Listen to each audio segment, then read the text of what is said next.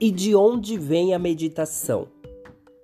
Bom, para quem já sabe e já conhece um pouco de meditação, sabe que os hinduístas estão entre as primeiras referências escritas sobre a meditação, em torno de 500 a 600 anos antes de Cristo.